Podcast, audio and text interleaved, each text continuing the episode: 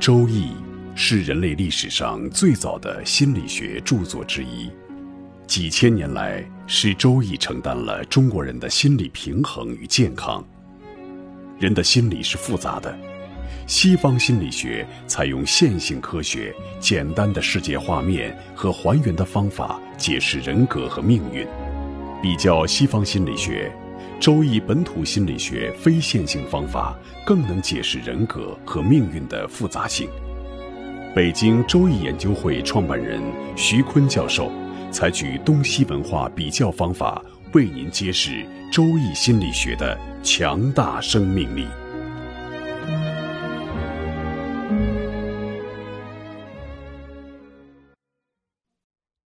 亲爱的听众朋友，大家好。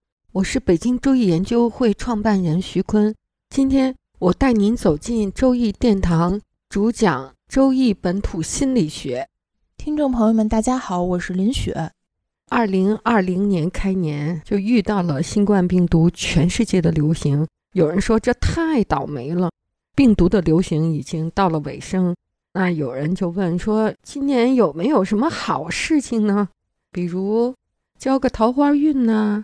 赚个大钱之类的，好，我们今天呢就给大家解释一下，今年谁能够交桃花运。在中国古文化中，子午卯酉不仅代表空间上的东西南北，还代表人的情感高峰体验。我们俗话说呢，就叫做桃花。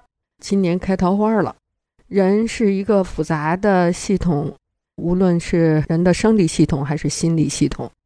中国人的祖先的智慧呢，就留下了掐取人的复杂的心理体系的节点。桃花就是表征人的情感体验的一组节点。那怎么看谁今年有桃花运呢？我们祖先留下的这个口诀是：亥卯未见子，巳酉丑见午，寅午戌见卯，申子辰见酉。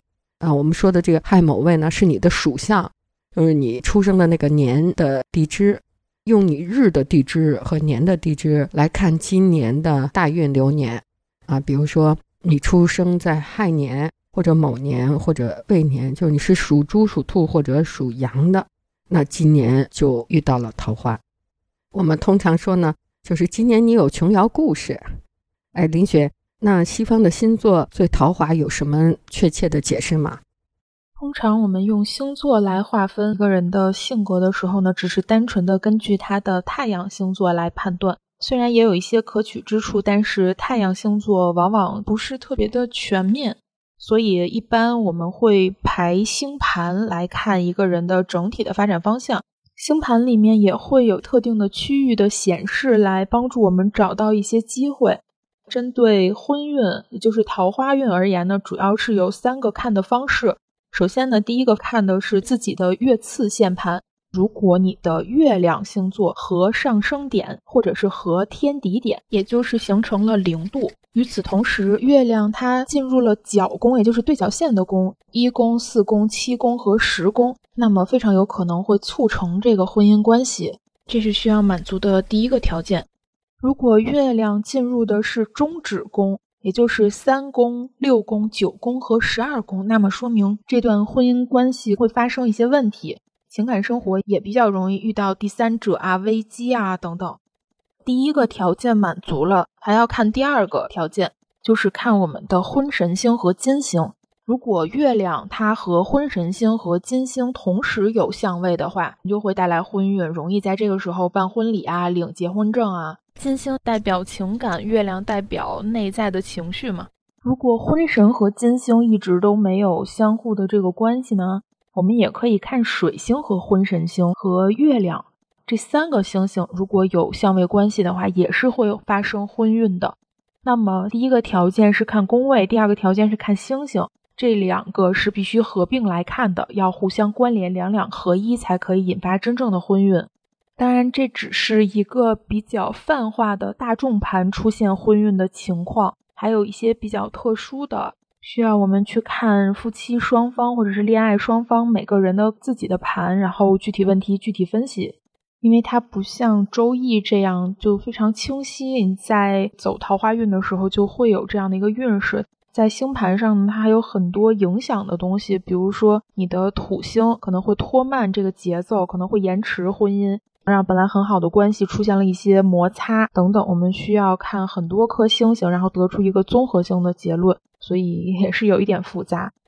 无论是东方还是西方，对桃花呢都有多种的解释，比如说。在八字盘里，桃花在年柱上，就是祖上奶奶漂亮，爷爷帅气。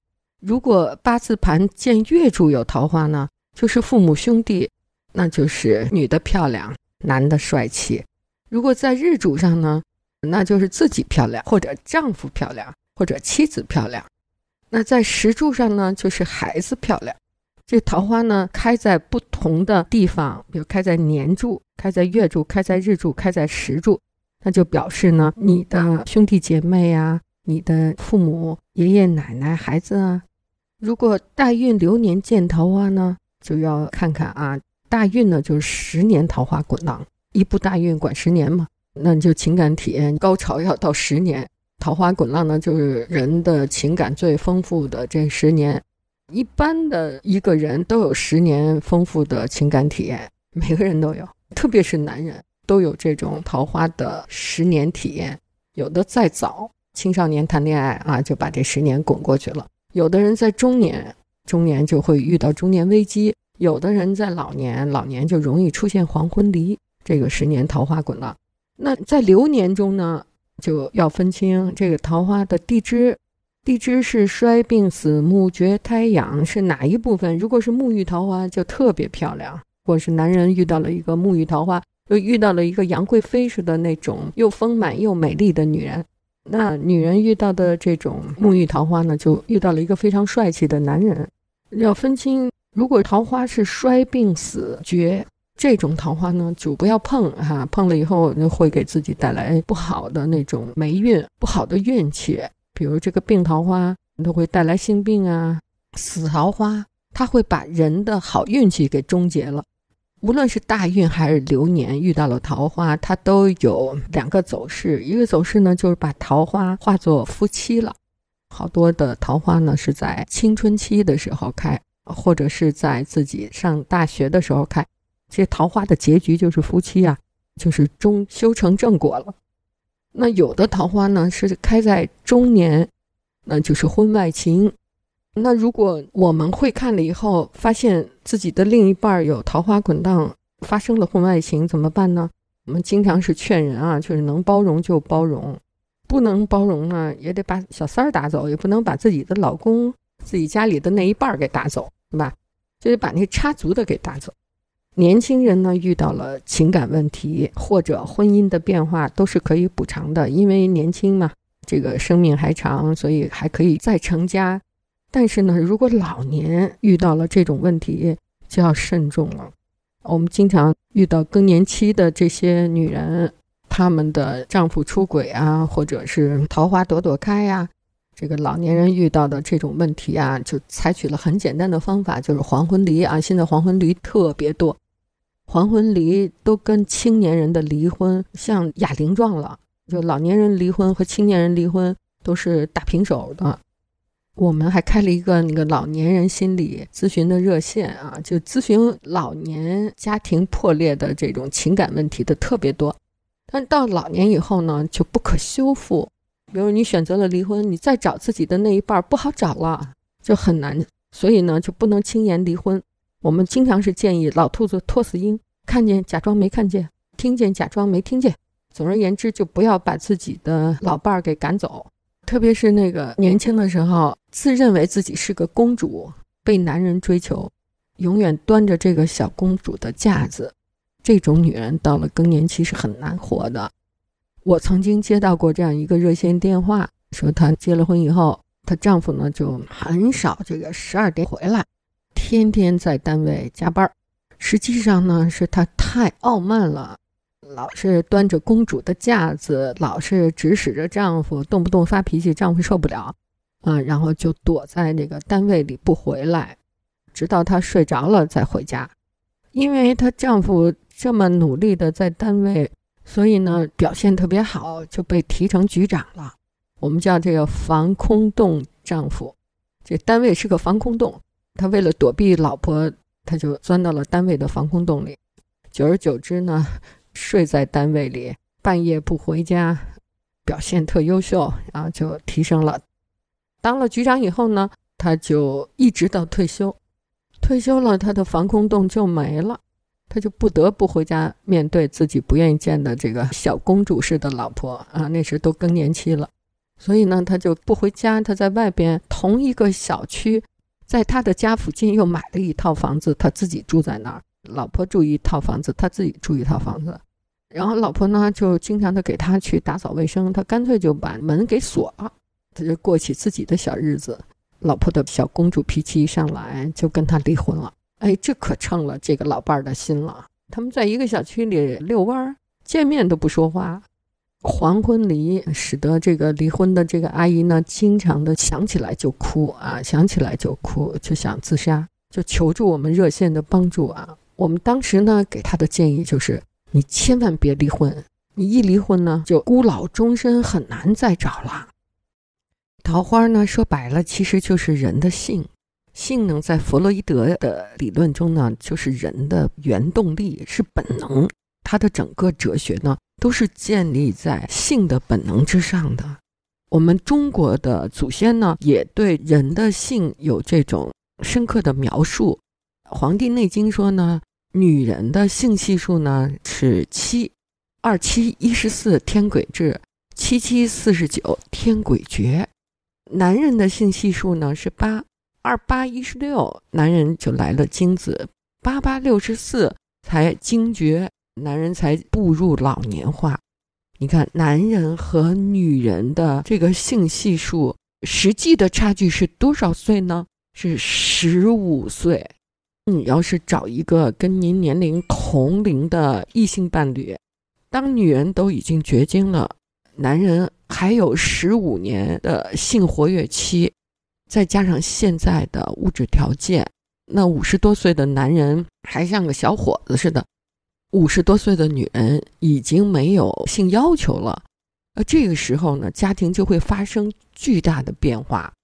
我们不能要求一个男人他是神，因为他的人的需求被长期的压抑。那么我们在这个老年心理服务热线里发现呢，很多老年家庭都在这个时期呢发生了问题，基本上呢都是无性家庭，或者呢是一个多性伴家庭啊。就是男人是怎么解决自己的性需求呢？基本上就去跳广场舞，在广场上找那些性伙伴。